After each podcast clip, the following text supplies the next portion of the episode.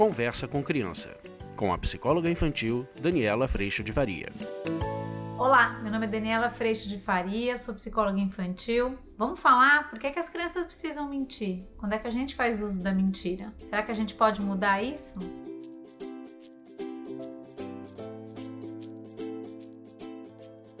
Mais uma vez eu trago para vocês o livro do Pote Vazio e acho que vocês amaram essa história, né?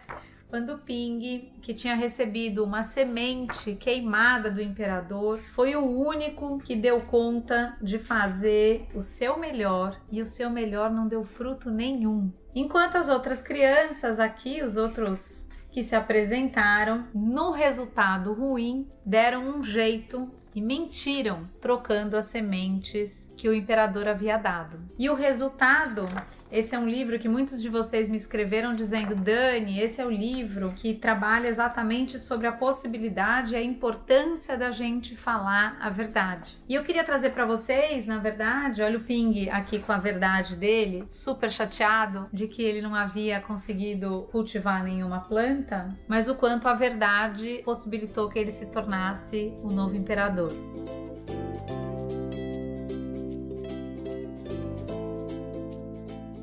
Falar para vocês um pouquinho a respeito de dependendo de onde que tá o nosso lugar de valor, muitas vezes a gente não percebe, mas a gente é convidado a alterar, a florear, a gente se proteger dessa verdade que às vezes parece que vai contra nós. Quando o Ping ele traz essa situação de ter feito o seu melhor e por isso eu posso sustentar a verdade de não ter conseguido nenhuma planta, percebam que o lugar de valor do Ping está exatamente no ter feito o seu melhor e não no resultado obtido. Percebam que se a gente for transpor isso para nossa situação, quando nós pais colocamos nas crianças exatamente a pressão do bom resultado, eles podem fazer uso da mentira assim como esse monte de criança fez aqui, para que o meu valor que está no resultado seja atingido e mantido. Ao passo que quando eu trago valor para o meu melhor, para o que eu posso entregar, para o cuidado que eu tenho do que entregar e como entregar, a mentira ela não se faz mais necessária, exatamente porque o resultado não diz quem eu sou. O resultado, ele sim passa a ser uma consequência desse melhor sendo entregue, sendo feito, mas não necessariamente está garantido que ele seja bom. A maior chance de um resultado ser melhor quando a gente faz o nosso melhor aumenta, sem dúvida nenhuma. Mas você já deve ter passado por uma situação na vida recentemente de você ter feito realmente o seu melhor e o resultado ter deixado a desejar. Essa é uma experiência da vida que o tempo inteiro a gente fica tentando controlar. Eu quero controlar que o resultado que eu vá ter desse movimento que eu tô tendo seja bom. E um dos motivos que a gente tenta tanto pegar a vida na mão dessa forma é exatamente a possibilidade de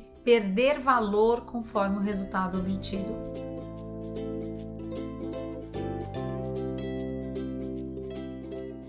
Eu tenho que dizer para vocês que muitas vezes a gente faz isso com os nossos filhos, porque a gente trata os nossos filhos também como algo que está dando um bom resultado ou um mau resultado, ou precisa dar um resultado melhor. Percebam que na hora em que eu boto lá, mesmo com o processo de educação, a meta em resultado, eu tô fadado a duas realidades: ou um sucesso total, que eu me vanglorio dessa história, ou um fracasso, quando essa história não termina bem ou passa por momentos difíceis. E é assim que a gente vai fazendo de alguns caminhos. Os adultos muitas vezes usam da força, as crianças da mentira, os adultos de várias formas, a gente vai tentando salvar o resultado. Quando na verdade a gente tem a possibilidade de, numa relação verdadeira entre duas pessoas reais e imperfeitas, cuidar do caminhar de todo dia.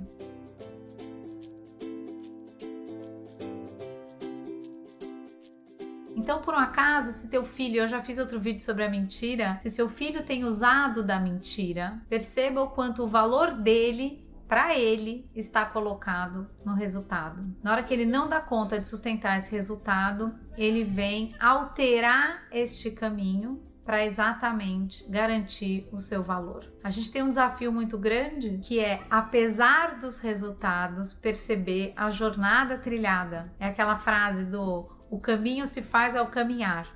Mas a gente às vezes está tão focado no ponto de chegada que a gente se descuida do caminho. Onde é que esse passo está cuidado exatamente na nossa relação real, imperfeita, repleta de erros e equívocos, no espaço de arrependimento e perdão e na construção rotineira, cotidiana de um espaço de consideração. Quando a gente vai construindo esse ambiente, e isso não quer dizer que eu, mãe, faço esse ambiente, mas eu convido meu filho a viver essa perspectiva, esse caminhar junto comigo, a tendência é que a gente tenha melhores resultados. Mas esses melhores resultados, eles não estão mais no sucesso ou no fracasso, e sim em como que a gente chega no final do dia. Como é que a gente se cuidou nesse processo? A gente sempre vai dar conta de cuidar da melhor forma? Não, porque há imperfeição dentro de nós. Mas o que, que eu posso fazer quando eu me dou conta de que violência, agressão, mentira saiu de dentro de mim? Eu posso ir lá e viver um espaço de arrependimento e perdão.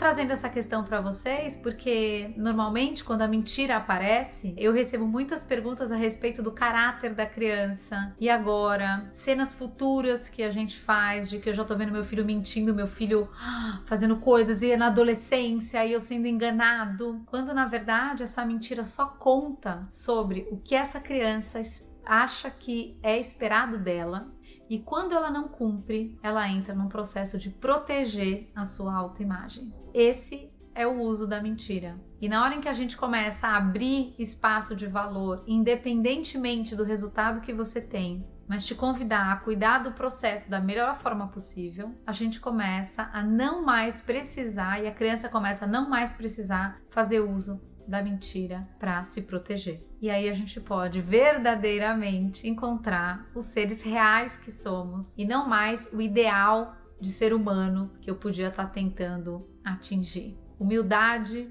união, encontro, troca e muito acolhimento passam a surgir desse lugar.